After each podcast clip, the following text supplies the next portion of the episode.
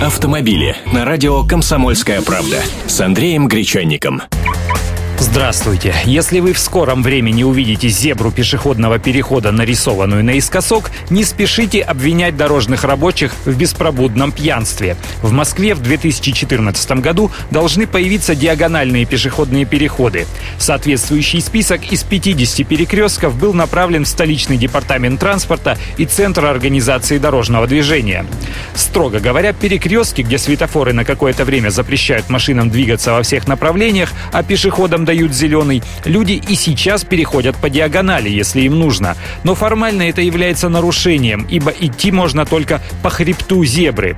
А чего бы не разрешить, как это делается в Японии, Германии, Великобритании или США? Вот и решили поэкспериментировать.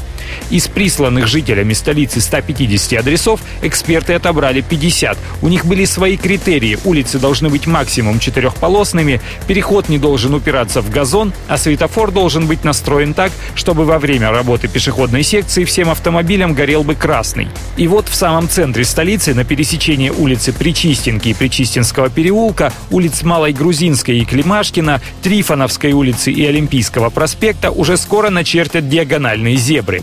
В Северном административном округе будет 11 таких переходов. По 6 перекрестков нового типа появится в Западном и Восточном округах, 5 в СВАО. А в Калуге такой, кстати, уже имеется. Автомобили с Андреем Гречанником.